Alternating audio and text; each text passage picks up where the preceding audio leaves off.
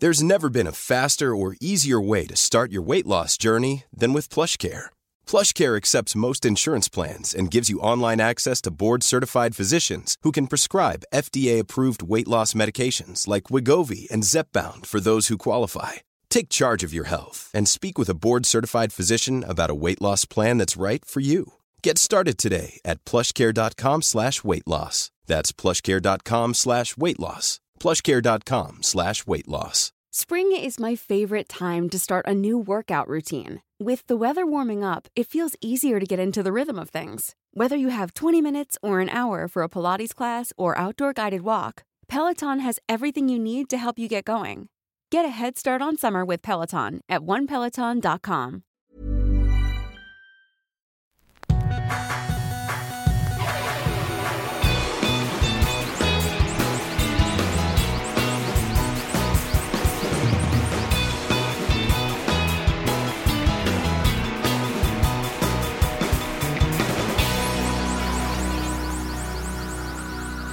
Bienvenidos a Dos Nombres Comunes, episodio 210.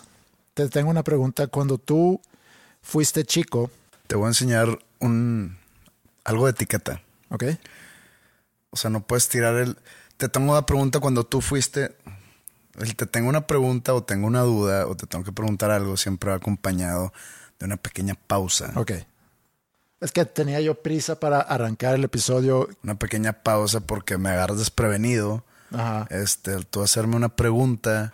Está, está un poco tenso. el, Oye, tengo una duda o tengo que hablar contigo. Mi mente empieza en modo supervivencia. Ok, De que probablemente tenga que echar una mentira No, en no, los no. próximos seis segundos. No. Entonces siempre es cortés Dar una pausa. dar una pausa para. Tiene que haber una pausa para el preguntado. Mm. De parte del preguntando. Ok. El preguntado tiene que tener Un, como que un espacio para, Sí. para empezar a hacer maniobras mentales, ¿no? Tomo nota de eso y arranco de nuevo. Bienvenidos al episodio. ¿Cómo es? Bienvenidos a Dos Nombres Comunes. Sí, primero es Bienvenido a Dos Nombres Comunes, episodio. Bienvenidos. ¿O acaso ya nomás tenemos una escucha? No, bienvenidos. Bienvenidos a Dos Nombres Comunes, episodio Que no me 200. sorprendería que tuviéramos nada más uno. No, sí hay, sí hay un par. Un par. hay una pareja que están ahorita juntos escuchando. Eh, ah, bueno, bla, bla, bla, bla, bla. Te tengo una pregunta. Ok. Adelante. ¿Sí? Cuando tú fuiste chico, cuando estabas en, vamos a decir, quinto, sexto, séptimo, saliendo de primaria, entrando a secundaria, tú fuiste un chico popular entre las mujeres. Eh, creo que ya hemos hablado de esto aquí, que por la naturaleza de mi escuela o de mi colegio. Ah, claro, eran puro Este, claro. Éramos, sí, éramos puro hombre. sí, es cierto. Básicamente ¿Fuiste las popular entre los vatos? Las únicas mujeres con las que yo este, tenía un intercambio de pensamiento o de enunciados o de expresiones eran con mi mamá y con mis primas. Sí, Entonces, este, sí, es cierto. Y fuiste luego a, luego me fui, me, me mandan a estudiar a, a Estados Unidos. sí, a Wisconsin, ¿no? Fíjate esto, a ver qué opinas. Cuando yo estaba en primaria, tenía, tenía creo que 10 u 11 años. Digo, yo nunca fui un, ejem- un ejemplo, un modelo a seguir en, en conducta. O sea, como, no, no sé si viene a raíz del divorcio de mis papás o era una manera mía de revelarme o de llamarle la atención a mis papás o no sé. Pero yo, yo era un niño problema en ese aspecto. Este, incluso cuando me, me mandaban a casa con las calificaciones del colegio, yo no me fijaba cuánto saqué en matemáticas o en español o en inglés o en, o en catecismo, no, yo no, yo no me, yo no checaba eso, yo me iba directo a la conducta porque la conducta o la calificación mensual que me daban en conducta en la boleta era la razón por la cual me regañaban o no. Nunca me castigaron, nunca fui un niño castigado, pero me regañaban en mi casa. Y pues siempre llegaba a ver que conducta 6, conducta 4.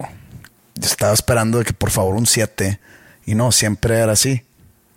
Entonces, cuando yo tenía 10 años, Perdón, eh, aquí tengo ya una pregunta. que- Otra. que quiero sí, una, met- una meta pregunta. sobre eso. ¿Tú crees que al ver cada mes te llegaba eso? Mensualmente. ¿Tú crees que al llegar eso cada mes y tú ver que otra vez, otra vez, otra vez, que... De, de, a ver si modificaba mi comportamiento. No, no, no, sino que tú ya aceptabas que, pues yo sí soy un, soy un chico problema. No recuerdo si yo hice algún esfuerzo por mejorar mi conducta. No, no, no tengo esa memoria de, activamente decir, ya me voy a portar bien. Como que no estaba en mí. ¿Pero qué hacías? ¿Hablabas en el salón? Hablaba en el salón, eh, no ponía atención, eh, me salía del salón, iba al baño, no regresaba, me castigaban en el recreo por hacer jaladas. Eh, no jaladas del tipo que te estás imaginando, no, eso, eso no se usaba. Cosas así. También en mi tiempo libre, pues también era medio, no, no malandro, no era un pandillero, pero me juntaba con varias banda que pues hacíamos travesuras. Pero entonces me mandan a mi corta edad, todo un verano, todo un verano, a Irlanda, a Dublín. Y en ese entonces dije, pues, pues jalo. Pues, era igual. A un campamento de verano en un colegio de legionarios de Cristo en Dublín. Puro hombre. Digo, tenía otra vez 11 años mm. o 10. No, no sé, no me acuerdo si fue en el 91 o el 92. El caso es que ya ahorita lo pongo como que en contexto o en perspectiva de adulto. Ahora tengo edad de tener hijos de esa edad o incluso hasta más grandes. Digo, madres, me mandaron todo un mes a otro continente a mis 11 años. Está medio bárbaro, ¿no? Eh, digo, saben que vas a llegar a un internado entonces, no, pero, eh, no, yo lo veo más como que no lo queremos aquí. Sí. Porque regreso. sí, no lo pensé así, pero sí. Pero entonces regreso, estoy todo un año aquí, supongo que causando problemas otra vez. Mm. Y a la primera oportunidad que tienen, me mandan un año a mis ahora 13 años mm. al estado de Wisconsin. En ese entonces digo, otra vez digo, pues X me, me mandaron a estudiar para para independizarme o para expandir mis conocimientos y mi... Y otra vez digo, madres, nada más regresé a Irlanda y me volvieron a mandar ahora un año. o sea, realmente, o, o, querían que me educara bien o no sé. O vieron el beneficio de no tenerte aquí. Ajá. Creo que es una pregunta muy fuerte para hacerle a mis papás. Sí. Y obviamente me van a decir, no, ¿cómo crees que era para eso? O sea, no van a aceptar que era porque no me querían aquí. Otra vez, no estoy seguro pero pues está medio ojón, ¿no? Sí.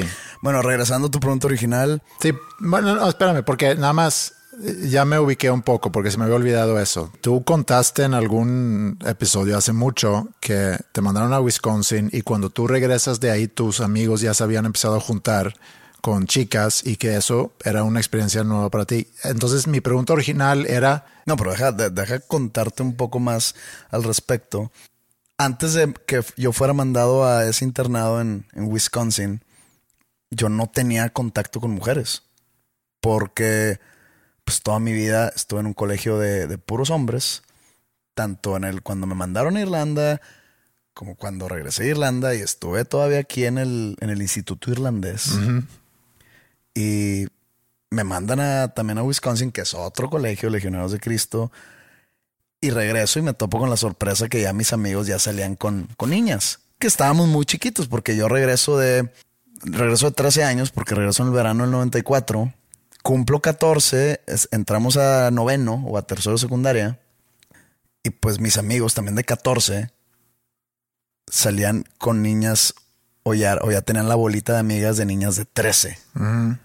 Que si también te pones a pensar, pues están, muy chiquitos todos. O sea, estábamos chiquitos nosotros, estaban más chiquitas las niñas, están muy, muy, muy jovencitas. Pero pues yo no, yo no entendía de que veía a un amigo que de repente ya tenía novia, iban caminando por la juntadita de que agarrados de la mano y yo de que, ¿qué les pasa? O sea, todo pulcro, ¿no? Todo todo, mal educado. Todo mal educado con los legionarios de Cristo. De que, qué están haciendo, por qué van agarrados de la mano y no me pueden imaginar que le ha de dar un beso. Entonces, ya te has de imaginar. En esas juntaditas, para regresar a tu pregunta, en esas juntadas yo de 14 pues como vengo llegando de, de Wisconsin y vengo como que en otra mentalidad, todavía esa mentalidad de hacer fechorías o no sé, me juntaba con los que hacían fechorías. Cuando digo fechorías no es nada grave. O sea, lo máximo era que rompíamos ventanas. ok, sí. Entonces yo, yo quería seguir con eso. Y más porque pues estuvimos muy reprimidos. yo, quería seguir con eso. O sea, pues, ¿no lo habías tenido oportunidad de hacer en Wisconsin? No, eso te, eso te, iba a decir. Estábamos muy oprimidos en Wisconsin porque era un una constante vigilancia sobre nosotros y los castigos eran muy fuertes. Era, imagínate, eh, no sé si esto sea plática interesante o no, pero nuestros domingos eran los lunes, ¿ok? Ok. Y los lunes era cuando eran los outings, o que son outings, cuando todo, o sea, cada sección, yo estaba en sección 4 cada sección tenía un plan diferente. Entonces nos llevaban, no sé, si era verano o si era había sol, nos llevaban a un parque de agua, un water park, ¿no? Estaba ahí en una, en una ciudad o ciudadela o no sé, que se llama Wisconsin Dells, que es muy turístico y hay muchos parques de agua. Entonces nos llevaban ahí o se hacía frío, que normalmente la mayoría del año es, mucho frío, estábamos a menos 30 grados centígrados, y nos llevaban a esquiar a, una montaña llamada Devil's Head o Cabeza del Diablo. Entonces tenías, teníamos o demerits, que eran puntos negativos por tu comportamiento, o black points. Black points eran puntos negativos por hablar español. Ok. Ok. Si juntabas o tres demerits o tres black points, no salías el lunes, te quedabas en el colegio adelantando tarea o haciendo tarea extra o te ponían una chinga física y yo me quedé unos seis lunes castigado. Y cuando te digo chinga física era ponte tu, outfit de esquiar. La nieve ahí, no sé ni cómo medirla, pero ahora me llevaba la nieve a la rodilla. Sí. Entonces nos sacaban y tenemos que correr vueltas al colegio en menos, a menos 35 grados centígrados. Eran 30, ya son 35. Ah, ok. Es que sí, sí llegamos a menos 35. O sea, sí era algo muy cabrón. mucho frío.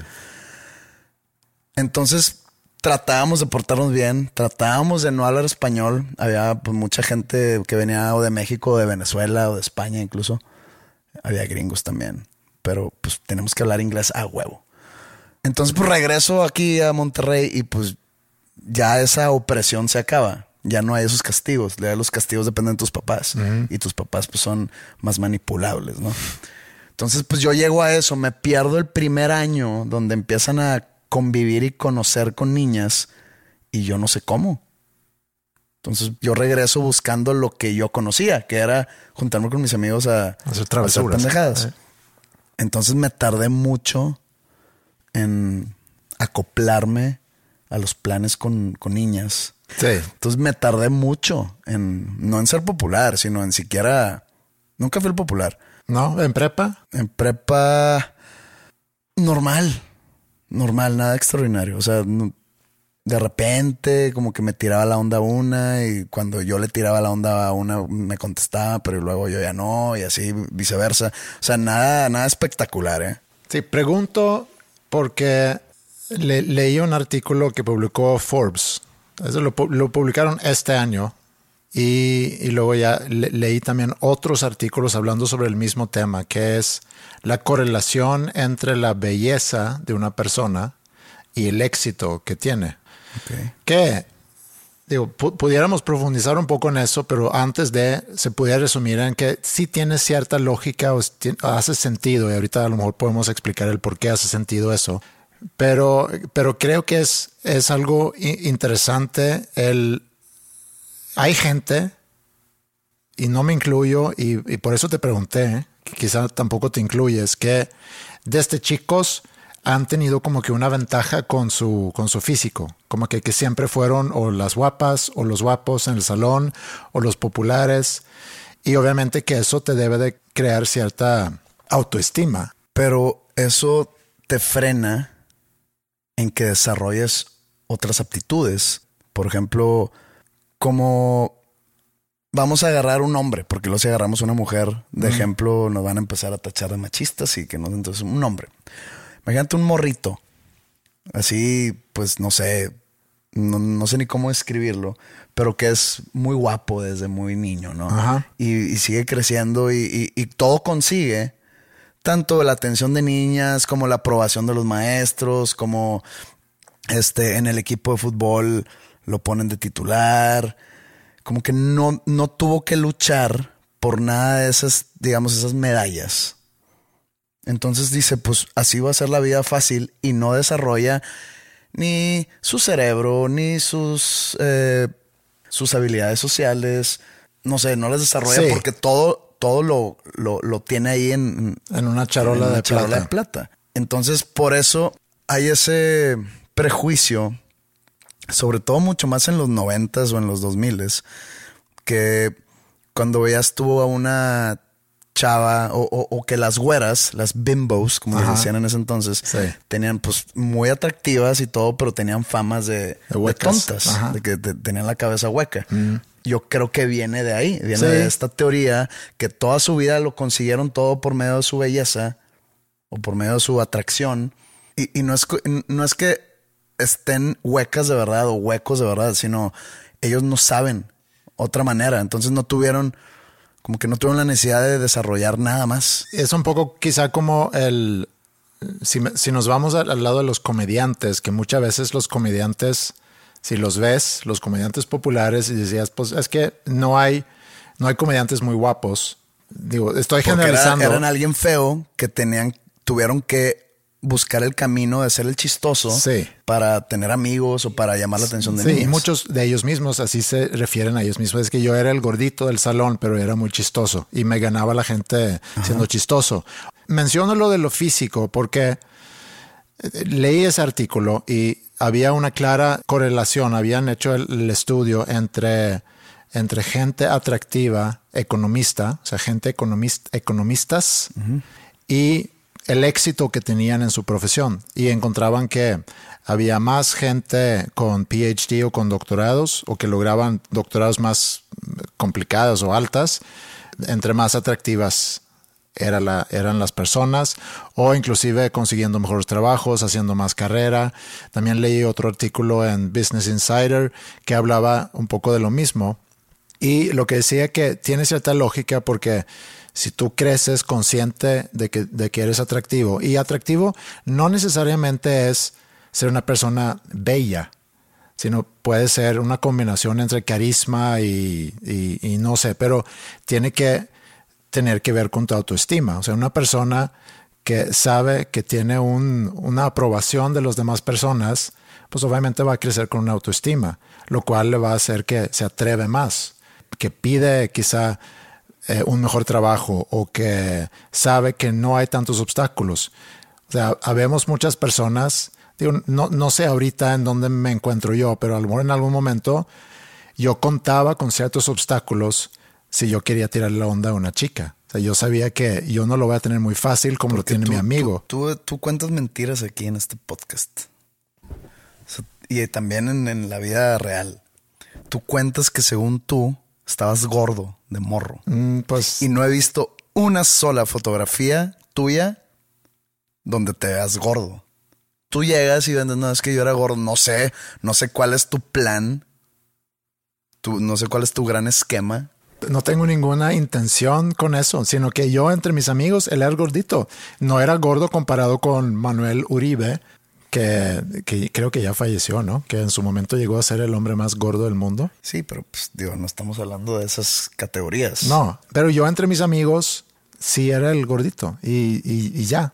Pero no me perdí. Te comiste unos MMs de más. Sí, y no me perdía quizá oportunidades con chicas por eso. Yo viví una transformación en noveno, entre noveno y prepa más o menos. Crecí un poquito más, perdí un poco el ancho y a lo mejor embarnecí. Yo tuve una etapa de gordito, pero sé perfectamente por qué fue. Mm, comiste de más, seguramente.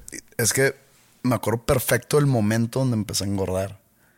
No me acuerdo qué edad era, qué edad tenía, pero yo tuve un par de años, uno u dos años, donde yo estaba medio pasado. Yo vivía con, mis papás estaban separados, divorciados, yo vivía con mi mamá. Y vivíamos en un departamento que estaba dentro de una casa o entró en una propiedad donde vivían mis abuelos, mis abuelos maternos. Y mi abuela me invitaba mucho a comer y a cenar a su casa. Y llegó una cocinera nueva. Tenía una, tenían cocinero. Ok. No me acuerdo de su nombre, pero le, tengo la cara perfectamente impresa en mi cabeza. Y hacía unas tortillas de harina gigantes. Y de cuenta que yo le decía, no sé, vamos a ponerle Carlita a la cocinera. No, no, no, no, no, recuerdo su nombre. Te alimentó bien, pero no te acuerdas. Pero hace cuenta que me, le decía, oye, ¿me puede hacer unas quesadillas? Y me hacía, pues no sé si antes pedía dos quesadillas. Pues llegaba ella y me hacía dos quesadillas gigantescas. Entonces en mi cabeza es de que pues son dos quesadillas. Sí, pero grandes. Aquí es invariable el, el tamaño. ¿Qué cenaste, Pepe? Dos quesadillas. Entonces, pues, Carla, la cocinera, le gustaba mucho hacerme a mí de comer y de cenar y me hacía cosas súper gordas y yo no me di cuenta. De repente yo estaba gordo. y me di cuenta por el fútbol. Como que me empecé a hacer lento y pues yo no era lento. Y pues yo pasó lo que me acabas de decir que te pasó a ti, que empecé a crecer, sí. te empiezas a estirar, me empiezo a estirar y empiezo a dejar de ser el, sí. Pero aquí va, quiero como que aterrizar un poco en el punto que yo quería hacer con eso. Hay cierta o mucha, dependiendo cómo lo ves, injusticia en que por tu físico tengas ventajas. O sea, por eso el estudio que se me hizo interesante, el que por qué es que gente atractiva aparentemente tiene más ventajas pues en el ámbito laboral. Es lo mismo que por el tema racial. Sí, existen las mismas correlaciones inclusive. El tema racial en, en el área laboral, la discriminación, de que si llega una persona de raza negra mejor calificado que una persona de raza aria o raza blanca, buscando el mismo puesto, sí y, digo, mejor calificado el de raza negra, sí. hay un porcentaje mucho mayor que se lo den al blanco. Y, ahí entran... Digo, en, lugares discriminatorios. Sí. Y, ahí luego entran los mecanismos para compensar eso. Entonces, de repente también se quita la meritocracia. O sea, e, existe esa exageración, obviamente, por, por razones de racismo le das el trabajo a, cierta persona y luego ya entra la meritocracia donde le das el trabajo. La cual no existe. No, pero le das el trabajo, se supone, a quien lo merece, pero también luego entra el compensar con esa mal, esa mal praxis que hubo durante tantos años y empiezas a, a, a lo mejor darle más trabajo a ciertas minorías para cumplir con ciertas cuotas. Pero si nosotros queremos eliminar eso, ese tema de que la belleza influye o el, o el que tal atractivo o atractiva eres como persona eh, influya, entonces también tenemos que dejar de hablar tanto de la belleza. Y se habla mucho de la belleza. Y aquí viene el, el punto final realmente que quiero hacer con esto. A ver qué piensas tú. Entre hombres no se habla tanto de eso, o casi no se habla de eso. O sea, yo, ni tú ni yo vamos a estar toda una tarde platicando sobre, ay, te ves muy bien en tu nuevo corte de pelo y, ese suéter que te compraste te queda muy bien. Y no, ¿Qué hiciste con? Pusiste una crema en la cara. O sea, son cosas que tú y yo no vamos a hablar. Mm, no, no lo veo pasando. No. Mujeres sí. Las, para las mujeres la belleza sí es un, es un tema. Y puede ser biológicamente, naturalmente, que yo creo que sí tiene que ver la biología. Creo que entre las mujeres hay un sentido de competencia mucho más voraz en cuestión de belleza física. Sí. Y hay mucha envidia. Eso estoy hablando desde mi experiencia como externo del género femenino. Eso es lo que yo he visto a través de mi vida. De primera mano, de segunda mano o de incluso de chismeríos. Que hay demasiada competencia, demasiadas envías, demasiadas falsas amistades. Si dos niñas guapas se hacen las amigas, están de que, ay, qué bien se te ve esta falda. Y nomás se voltea y dice de que, ah, ¿quién se cree? De que se, se, ve gorda. o cosas así, ¿no? que, que, son falsas, falsos buenos comentarios. No sé, no, no, no, no sé de dónde proviene eso, pero en hombres, en hombres normalmente el comentario negativo hacia otros de que pinche pendejo o pinche mamahuevos o pinche. Nunca es de que pinche pelón, joder. Ajá, o sea, sí. nu- nunca es así. No, de- no, del físico no. Pero entonces a lo que voy es que, que si por un lado podemos reconocer que exista una cierta injusticia en, en el mundo laboral, si es un problema a nivel social, el- la presión que la gente pueda sentir por, por verse bien, no por sentirse bien, yo creo que todos deberían sentirse bien, pero por verse bien, las ventajas que puede tener la gente atractiva. Entonces, quizá deberíamos hablar menos de esos temas. Y si para la mujer resulta ser un gran problema, y si te vas al mundo, eh, a tu mundo, por ejemplo, de, de- de la artisteada, De la farándula. de la farándula, que obviamente es un problema mayor para actrices que para actores. Digo, tú no, tú no eres actor, pero, o sea, las actrices tienen cierta edad donde se, te- se les dificulta más conseguir buenos papeles porque quizá ya pasaron en cuanto a, a cierta edad, ¿no? De verse jóvenes y guapas. Entonces, yo sé que es un tema muy grande porque es también la eterna juventud, etcétera, pero escuché, aparte de los artículos que leí, escuché un podcast hablando sobre ese tema y eh, la reflexión que hice Clavaste mucho, ¿eh? fue Artículos, y podcasts. podcast y documentales y demás, que si yo no quiero, hablando nada más de mis hijas, si yo no quiero que mis hijas crezcan en un mundo demasiado eh, enfocado a, a lo que es la belleza de una persona, entonces a lo mejor debería yo evitar darles ese comentario, oye, te ves muy bien o te ves muy guapa. O sea, a lo mejor deberíamos poco a poco ir eliminando esos comentarios que hablan sobre el físico de la persona y concentrarnos más en atributos Pero es que, que, tenga la persona en- que... en- entre la familia sí, pero eso no va a funcionar ningún tipo de campaña de concientización porque es como que el, el piropo de ese tipo es el primer approach o el, el- el primer acercamiento para empezar un tipo de conquista, para tirar el pedo o no sé.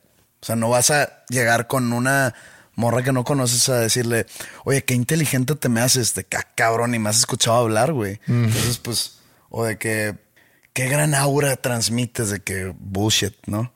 Me gusta la forma en la que estás tomando tu cheve. Sí, de que, oye, con qué gracia estás levantando el brazo para darle un trago a tu bebida. Pues no. O sea, te mandan a volar en menos de lo que respiraste. Entonces, pues el primer acercamiento de que, oye, me encantan tus ojos. Digo, yo soy una nalga, ¿verdad? Yo, yo- yo nunca me acerco a nadie porque le, ten- le tengo un severo miedo al rechazo. Pero pues supongo que alguien llegue de que, qué bonitos ojos. Y como que el chulear los ojos no está tan sexualizado como llegar de que, oye, qué grandes nalgas tienes, ¿eh? O sea, ahí sí se puede, se puede como que tomar de la manera incorrecta. Probablemente Eh, sí. Entonces, pues como que los ojos o de que, no sé, tu pelo.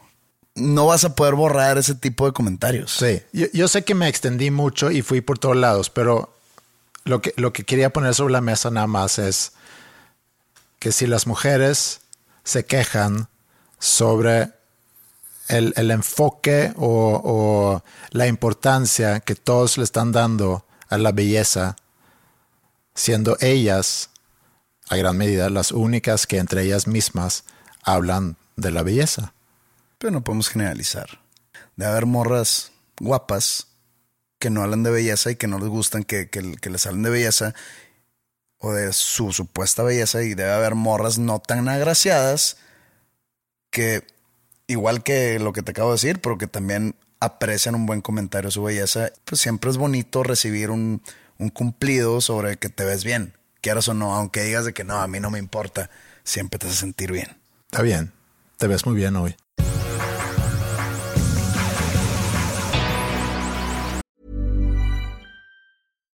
One size fits all seems like a good idea for clothes until you try them on. Same goes for healthcare. That's why United Healthcare offers flexible, budget friendly coverage for medical, vision, dental, and more. Learn more at uh1.com.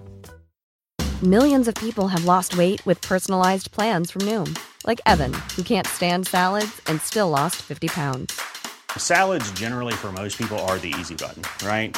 For me, that wasn't an option. I never really was a salad guy. That's just not who I am. But Noom worked for me. Get your personalized plan today at Noom.com. Real Noom user compensated to provide their story. In four weeks, the typical Noom user can expect to lose one to two pounds per week. Individual results may vary. Cuando mi mamá, hablando de prepa, cuando mi mamá iba a prepa, eh, debe haber sido 6, 5 por ahí, 6, 4, 6, 5. Ella eh, era muy fan de The Beatles. Como todo el mundo. Como todo el mundo a esa- en esa época, sí. The Beatles realmente explotó 6, 2, 6, 3, 6, 4 por ahí. Duraron muy poco, pero Si quieres ser una banda legendaria, en verdad, legendaria, tienes que durar muy poquito. Mm. ¿Qué otros ejemplos? O sea, Beatles duró básicamente cinco años. mm, un poquito más. siete- ¿Sacaron siete muchos años. discos? Sí. Vivieron 30 años, yo creo, en los 7 años que, que duraron como banda. Sí, pero, o sea, los, imagínate, siete años nada más. Sí, Nirvana duró de que cuatro. sí. O incluso, sí, cuatro años. ¿Qué otra banda? ¿Qué otro ejemplo tienes de De bandas así muy intensas. Sex Pistols? Sex Pistols Sí. sacó un álbum. Sí, Y digo, yo, yo, yo soy el primero en decir que, que Sex Pistols es una ri- ridiculez. Muchos de que no, es que el punk. Sí, pero- madre. Este, Independientemente tu opinión, mi sí, pues opinión. es una banda legendaria, de algún Legendaria, tipo, sí. Y tienen un disco y duraron, Sí. no sé, dos años. Sí, muy poquito. No se me ocurre ahorita otra banda. The Postal Service, algo más moderno, que no es ni una banda hecha y derecha, es como un proyecto. Nadie sabe quiénes son. The Postal Service. ¿No has escuchado Postal Service? Se me hace que sí, que es un side project de, de ¿De alguien. Death Cab for Cutie? Sí. Con un Death DJ. Cab for Cutie, Death Cab for Cutie tampoco cae en la categoría como banda legendaria. Digo, yo sé que tú nada más escuchas Oasis Ah, y, vamos a empezar y- otra vez. y Strokes y así, o sea, tú, tú, tú sacaste el tema eres como que un poco, un poco más básico. Sí, Pero seguramente. Death Cab for Cutie, pues sí es un grupo grande. Legendaria no. No, nunca dije que Death Cab fue legendaria. estamos hablando de bandas Postal legendarias. Service tiene una mística muy cabrona y tiene hasta estatus así de. Pues no, no, no, al igual que Nirvana, ¿verdad? Sí. Pero tienen un álbum y incluso no sé si han tocado en vivo. El, el punto aquí es que Tu mamá. mi mamá. Perdón. No, no es el punto. El punto no es mi mamá, sino ahí empecé. Que mi mamá cuando estaba en prepa eh, era muy fan de The Beatles, ¿Quién era su favorito? Paul McCartney. Qué original, ¿eh? Pues 25%, creo que... Pues tira un Ringo Starr. Ah, sí, eso sí sería más... Eso sería más interesante porque se presta para otras preguntas. Cuando ¿Por dices... qué Ringo Starr? Ah, sí, exacto. exacto, pero Paul McCartney como que no hay follow-up questions ahí. Fíjate que hablando de Ringo Starr, yo al no ser baterista, yo escucho Beatles y al no estar tan familiarizado con los procesos de grabación y de producción de esas épocas, se escucha medio, di- dime si estoy mal, se escucha la batería y la percusión se escucha a veces medio torpe. Lo escuchas hasta fuera de tiempo, algunos remates y como que de repente si estás siguiendo un ritmo con el hi-hat o el contratiempo, se escucha que de repente no le pega en, un, en, en algún punto. Sí. Como que se escucha, no quiero usar esta palabra, pero no encuentro otra, se escucha torpe, se escucha cartón. Ok. Y le pregunté a mi baterista, a la ba- al baterista de la W, Gerardo Arispe, cuáles eran sus bateristas favoritos y menciona a Ringo Starr. El güey es muy bromista. Entonces dije, este güey me está madreando. Sí. Le dije, "P- o sea, te estoy preguntando bien, güey. Dime, contéstame bien. Pues, te lo juro, Ringo Starr. Y estás jugando, me dice, güey, es una pinche riata, por no decir otra palabra. Y me empieza a poner cosas y me empieza a explicar. Y le digo, entonces, ¿por qué suena tan mal todo? Igual el de Rolling Stones, Charlie Watt, Ajá. Watts. Watts, que acaba de fallecer. Sí. Yo lo escucho también. Es más, yo fui a un concierto de Rolling Stones aquí en el estado universitario, que en el 2006 o algo así. Y yo decía, increíble cómo se ve, pues ya un hombre de edad avanzada Ajá. tocando así como que casi ni podía. Y cuando muere, el baterista más sólido Sí. y, y lo empiezan, no sé si es porque se murió o no sé si es No. porque yo no tengo ese nivel de apreciación. Yo lo había escuchado eso también, que es muy sólido, muy... O sea, no tengo ese nivel de apreciación probablemente. Y chances yo soy muy este, sorprendible si llega, no sé, digo, no se me hace a mí el mejor baterista, pero Travis Barker es muy divertido de ver tocar. Sí, se mueve. o, Neil Peart, el, el, de Rush. También el de Rush, que también murió hace unos años.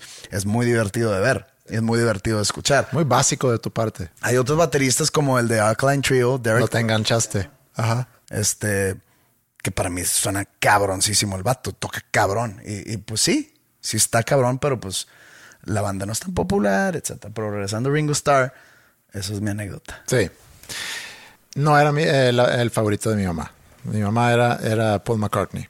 Entonces, ella tenía discos que ella había comprado en, en, esa época, ¿no? Los LPs, y había en mi casa. Yo creciendo eh, así conocía de Beatles. Ponía esos discos en, mi casa y me ponía con audífonos tirado en el piso a escuchar esos discos y, me enamoré de su música. Y luego, pues crezco, conozco otra, otra música. ahora eres fan de los Beatles. Sí, siempre he sido. Y de eso no me vas a quitar. Pero sí está bien, tírame de básico. Qué básico de tu parte. sí, está bien. Entonces, crezco escuchando The Beatles, otra música y demás. Y luego ya empieza a crecer también mi interés en general por la música. Eh, mi hermano me enseña a tocar guitarra y siempre con mucha curiosidad de lo que pasa alrededor de la música y lo que pasa el behind the scenes. Eh, luego me interesó mucho por el proceso de composición. Hice todo un podcast sobre eso hablando con creadores de, música o de compositores, tratando de entender más sobre el proceso. Siempre he tenido esa curiosidad. Entonces, cuando yo me enteré que habían sacado un documental de The Beatles que, iba, que dura ocho horas en Disney Plus, creo que salió hace. Pues no, no sé, yo no lo he visto. No, yo sé que. No dura ocho horas, es como una serie. Sí, es una serie. Sí, no, es una serie de tres capítulos que duran dos horas y casi 40 minutos. Creo que no hay forma. ¿eh? No, creo que lo vas a ver. Me falta un episodio. Y agrégale a eso toda la, mística alrededor de la banda, qué papel jugó ahí Yoko Ono, por qué se separaron, qué tan peleados eran, etc. Y cuando dije hace rato que es una banda que yo siento que vivió en, los 10 años que a lo mejor duraron como banda, desde Quarryman hasta The Beatles y cuando fueron a, Hamburgo y luego ya que regresaron a tocar en Liverpool y que luego sacan su primer disco en el 6-2 y el último disco en 1970, pues son 10 años, digamos. Sacaron 13 álbums de estudio y compilaciones. Dejaron de, hacer presentaciones en vivo porque se querían enfocar más. Digo, aparte porque era difícil hacerlo, porque había tanta la tantos fans que los quería ver, no habían los sistemas de PA que conocemos hoy en día para realmente hacerlos sonar y se querían enfocar a la composición. Y produjeron básicamente dos discos cada año, que hoy en día tú eres muy productivo. O sea, tú sacas un disco, como solista has sacado cada año y medio más o menos un disco. Mm, em, tuve un comienzo muy sólido en ese aspecto, pero como que me tranquilicé. Ok. pero no saqué nada, no saqué ningún álbum en el 2020, ni en el 2021. O sea, saqué 2016, 2017, 2018, 2019, 2020 no, 2021 no, y en el 2022 pero, saldrá Pero constantemente ha sacado música nueva, sí. aunque no son álbums.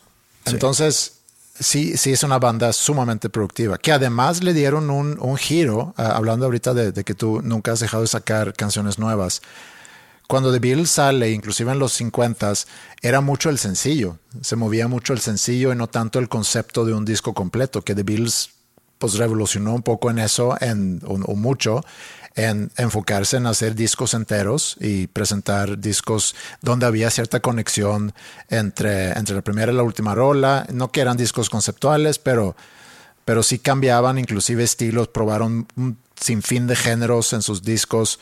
Realmente impresionante lo que lograron en siete años, pero eh, podemos hablar maravillas de Beatles dos horas, no es la intención.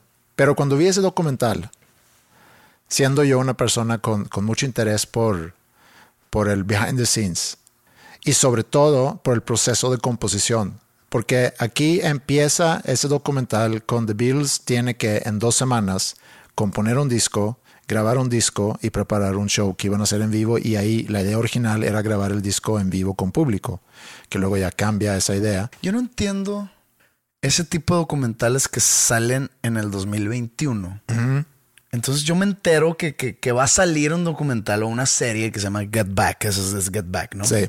Y tiene algo que ver Peter Jackson. Sí. Peter Jackson, el de Lord of the Rings. Ajá. Ok.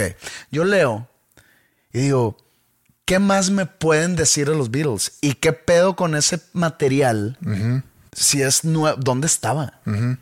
O sea, no es material nuevo que está Paul McCartney ahorita en su, No. en su, a sus 80 años o no sé cuántos tenga. Por ejemplo, sa- salió hace poquito también una serie de Paul McCartney con Rick Rubin platicando de, de- de composición de canciones, etcétera. Pero eso es actual, Sí. material actual. Ajá. Y es muy diferente. Es, sí, sí, es muy diferente. Esto de Get Back, ¿dónde estaba este material? Alguien dijo, uh, esto como en 50 años va a estar cabrón, deja guardarlo. Es que O, cómo funciona eso. grabaron todo eso. ¿Qué, Había qué tanto material hay ahí todavía? muchísimo material. Es que grabaron todo ese proceso de, de- de mañana a noche, todos los días, durante dos semanas. Y sacaron en BBC, yo creo, un documental de una hora y media o algo así. En, seguramente en los 70 cuando salió el disco, seguramente salió ese documental también de una hora y media. ¿Qué disco es? Get Back. No, Let It Be, perdón. Get Back es una canción. Ah, sí, Get Back es la última canción del disco. El disco se llama Let It Be. Get Back, la canción está en el disco Let It Be. Sí, ¿Qué tan seguro estamos de eso? eh, 100%. Get Back es Get Back. Sí. Sí. Get back to where you want. Porque esa me suena como que a Early Beatles. No, ese es Very Late Beatles. Very, very Sí, late. es la última canción. ¿Estás 100%? Sí. Ok, te voy a creer. Entonces grabaron de, de- de mañana a noche y graban todo lo que sucede ahí. Entonces Peter Jackson, no sé si encuentra o, o sabe de la existencia de ese material y dice, yo quiero agarrar ese material y curar, porque seguramente son 50 o más horas, 100 horas, para hacer una serie documental donde podamos ver exactamente el proceso de composición y grabación de ese disco. Entonces imagínate a alguien como yo, que me gusta mucho de Beatles, la mística alrededor de la banda y sobre todo el proceso de composición, de que cómo, cómo era cuando se sentaban a componer una canción. ¿Qué se siente ser fan de una banda tan popular?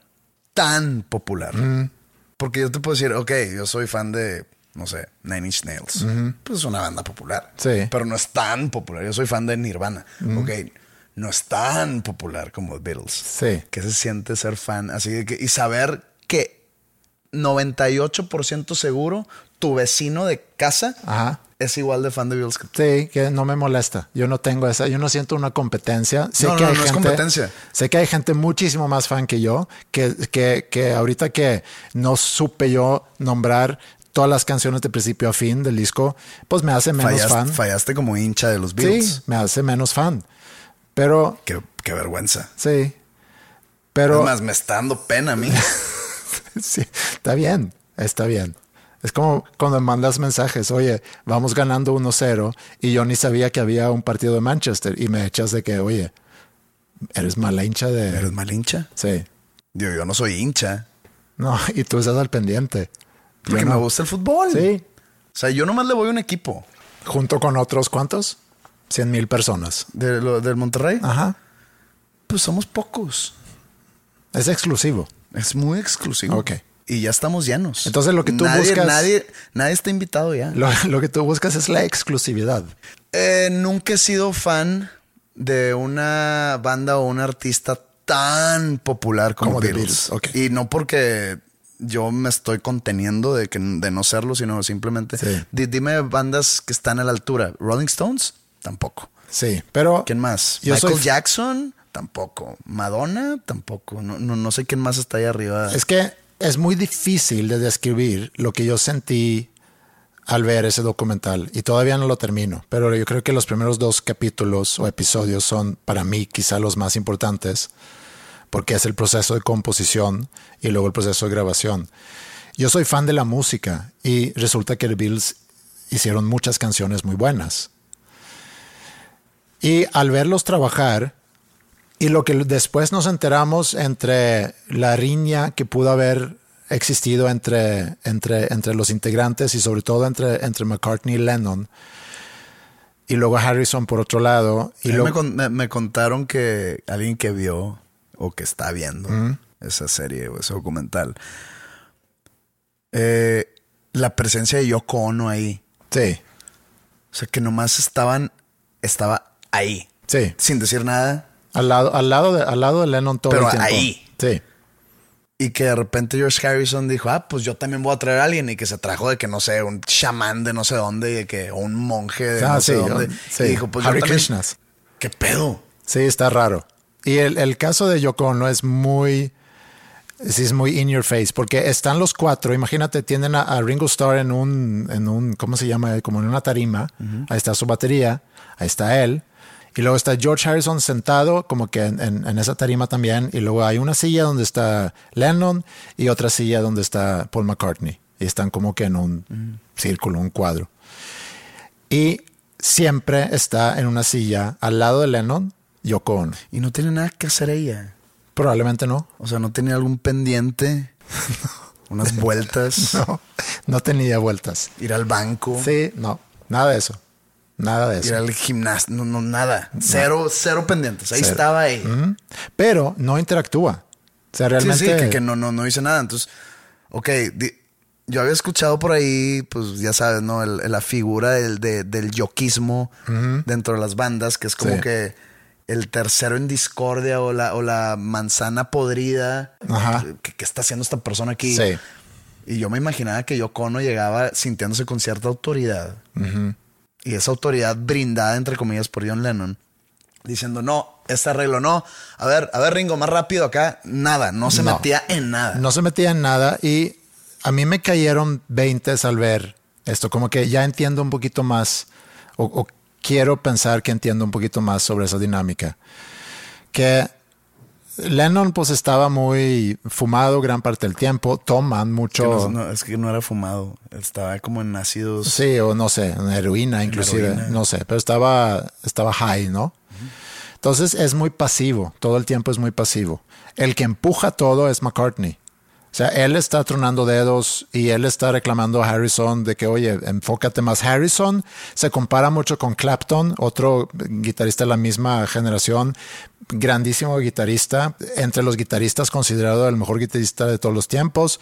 Entonces, Harrison menciona en varias ocasiones de que es que yo no soy Eric Clapton, yo no sé tocar como Eric Clapton, y lo menciona varias veces como que se hace de menos, y McCartney lo empuja, y en algún momento Harrison decide salirse de la banda, negocian, regresa, pueden terminar el disco, pero el que empuja ahí todo es McCartney. O sea, el, el motor, tanto creativo como motivacional, era McCartney. Sí, que Porque- también- Porque dicen que, que, que, que realmente en las canciones Lennon-McCartney es mucho más porcentaje de McCartney que Lennon. Sí. Pero tenían como que esa, ese arreglo. No sé, yo estoy, ve- vengo totalmente. de No, sí tenían ese arreglo. Yo creo que al principio componían mucho más juntos, ahorita no, pero hay algo que eso fue lo que me dio como, ¿cómo se dice? Goosebumps o escalofríos o Piel de gallina. Ah, piel de gallina al ver su dinámica cuando están tocando y componiendo. Porque tienen, hace cuenta que están como, como tú en tu show cuando, cuando cantas codependientes, como tú estás con Zaira en, en el escenario y, y están como que cantando uno al otro, ¿no? Porque digo, es un dueto y así están ellos viéndose a los ojos, sacando las canciones, componiendo, inventando letras con una sonrisa que están adentro de una burbuja donde seguramente quisieran estar ahí siempre. Pero luego sucede la vida, sucede Yoko Ono, sucede problemas con management, con fans, con lo que tú quieras. Pero cuando están en esa zona componiendo, se ven como una pareja muy enamorada. Y juntos están creando, aunque están componiendo cada quien por su lado, pero están creando, arreglando canciones, pues que 50 años después son canciones clásicas. Es como cuando llega Paul McCartney un día y dice, tengo esta idea y, y va algo así. When I find myself in times of trouble. Y yo digo, cállate la boca. O sea, ¿cómo que llegas nada más y dices, oye, tengo una idea para una canción? También hay una historia que yo no la creo. Esa historia es mentira. Estoy s- 99.3% seguro. 99.4% Ok. por ciento seguro Ajá. que esa historia es mentira. Que según esto, Paul McCartney estaba dormido. Se despertó porque soñó con una canción. Agarró la guitarra y compuso en 12 minutos Yesterday. No es cierto, güey. No es cierto. Cuando yo veo ese documental. Perdón. escuchas Yesterday y es una de las canciones de Beatles que yo digo, órale, está cabrona. Sí. No es cierto, güey. No hay manera. No pasó. Pero la cuenta y todos los Beatlemaniacs se la mamó. Con razón, eres un genio. Ok, no le estoy quitando su estatus de genio. Sí. Nada más estoy diciendo, esa historia es mentira. Hay, hay una secuencia también cuando están esperando a Lennon. Lennon llegaba tarde casi todos los días. Están esperando a Lennon. No y, eso. y Paul McCartney, ¿no entiendes qué? Que llegue tarde la gente. Sí, como yo. ¿Qué más tiene que.? No, pues, tú pues, eres empresario y tienes cosas. John Lennon, ¿qué chingados más tenía que hacer? Más que llegar a su ensayo o a su sesión de composición. Pues estaba esperando a. Yoko. No, pues le dices, oye, ahí, ahí me alcanzas, ya me tengo que ir, güey. Quedamos a las tres. Llega tarde y lo O sea, están no es esperando. como que tenía una junta con unos banqueros, ¿verdad? No. Pues no mames. Ni él ni Yoko. Entonces, Ajá. pero y agarra su bajo y empieza a, a nada más a sacar eh, una progresión con el bajo, pone melodía encima y de repente ahí en, en tiempo real ves cómo va naciendo Get Back. Son esas cosas que a mí se me hace, es como ser a fly on the wall. No sé si, si, si tú pudieras estar en, eh, como que en una esquina en el cuarto de Kurt Cobain viendo cuando agarra su guitarra y empieza a, no sé, a componer las canciones que luego terminan siendo las canciones que salen en los discos. Es, eso para mí es algo increíble que ese documental, sí, me voló la cabeza eso. Y también lo productivo que son, que en tan corto tiempo, digo, retoman ideas que seguramente habían compuesto antes y demás, pero están ahí componiendo canciones que 50 años después son clásicas. Y hay un comentario también, regresando a Yoko que en alguna junta que tienen, cuando Harrison se había salido de la banda por tres días, dice Paul McCartney, 50 years from now, people are going to say that the Beatles split up because Yoko sat on an amp. O sea, en 50 años la gente va a decir que The Beatles se, se separó porque Yoko Ono estaba sentado en un amplificador. Y sí, 50 años después la gente sigue diciendo eso. No tienes que ser fan de The Beatles, obviamente que eso ayuda, pero como fan de la música y si te interesa mucho el proceso de composición, esto es una joya que creo que jamás va a salir algo así. When I find myself in times of trouble, Mother Mary comes to me, speaking words of wisdom, let it be. And in my hour Nos invitaron a jugar un partido de foot.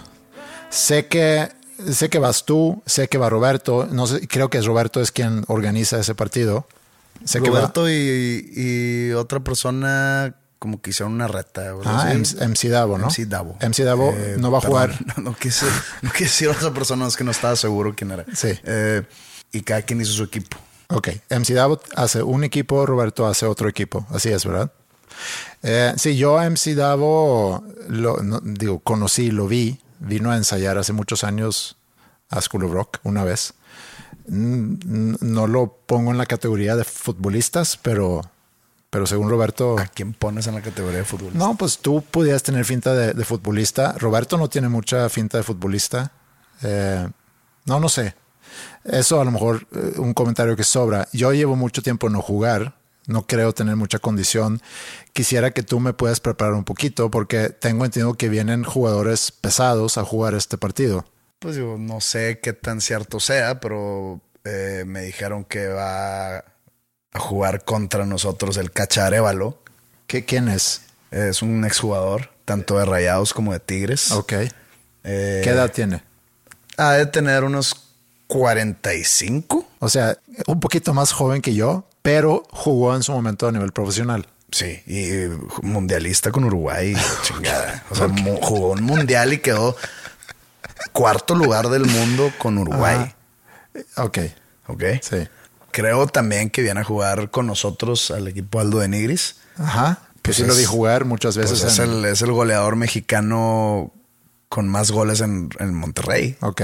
No me acuerdo quién más viene exjugador, pero siempre jugar contra un exjugador profesional, por más que esté viejo, por más que esté retirado hace años, siempre es un dolor de testículos. Porque la calidad no la pierden, el toque, el colmillo no lo pierden. Podrán perder velocidad, podrán perder condición, Sí. pero todo lo demás ahí está y siempre es una hueva. Me acuerdo una vez que me tocó jugar, ya hace muchos años, como el 2005, contra un equipo conformado por Miguel Herrera, el piojo, cuando él era técnico del Monterrey. Luis Miguel Salvador, Sí. cuando él era presidente del Monterrey. Eh, Roberto Andrade, Sergio Verdirame, puro ex crack. Y no, hombre, nos hicieron cagada. O sea, no te puedo explicar. Eso está- está- está de Tú tenías unos 20 Yo años. tenía 24. Sí, o sea, condición. Y no hay manera. O sea, Velocidad. por más que estos sean unos señores, Sí. no hay forma que les hagas cosquillas. Entonces, ¿para qué vamos? No, pues no sé. No, no- no sé si es puro exjugador. Esos, lo- los que te dije son los que sé que van. Sí. Bueno, entonces eso es- va a suceder en unas horas. ¿Va a ser transmitido en el Facebook de MC Davo? ¿O en el YouTube de MC Davo? No estoy seguro. Eh, yo voy a jugar fútbol. Eh, se me hizo interesante. Y ya. No, o sea, si tuviera más información le diría, pero pues esto la gente lo va a escuchar varios días después. Sí. Entonces. Pero, pero si queda evidencia, a lo mejor ya pueden entrar a ver. Pero no sé qué tanto quiera yo que la gente a Y yo, yo, no quiero que me vean jugar a mis 41 años. Voy a hacer un chiste. Mm, sí, pero bueno. Y aparte yo llevo, llevo tiempo sin jugar, o sea, digo, jugué hace relativamente poco, pero esa fue la última vez que jugué. Y antes de eso son años Sí. desde que me lesioné la espalda. Entonces voy a jugar leve, no, no me voy a acabar lesionando la espalda baja en un juego botanero. No. Está bien. Y, y yo no sé si hay más cosas que podemos poner sobre la mesa en este episodio 210. Ahí sigue en la venta, ahí sigue en la tienda, dosnombrescomunes.com, diagonal tienda, eh, a la venta hoodies, les hoodies de dos nombres comunes. Para el frío navideño. Ajá, para regalos navideños. Y eh, se acerca Navidad. No sé bien todavía cuáles son los planes con episodios navideños y de las semanas de fiesta. Mm, Sigan al pendiente. Por lo pronto, en la próxima semana sí va a haber episodio, creo. Sí. Sí. Y cuídense mucho. Esténse al pendiente de cualquier noticia que podamos soltar en nuestras redes. Mándanos un correo si quieren preguntar algo. podcast.com. Y Salud.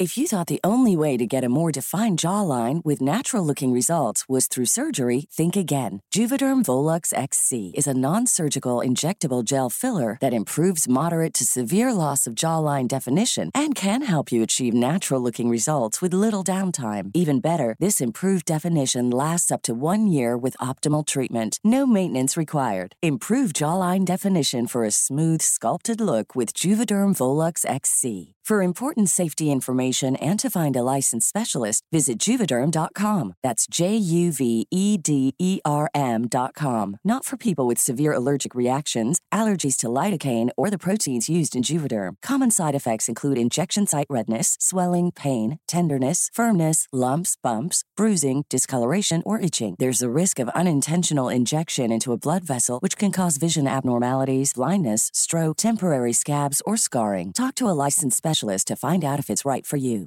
Hey, it's Paige DeSorbo from Giggly Squad. High quality fashion without the price tag. Say hello to Quince.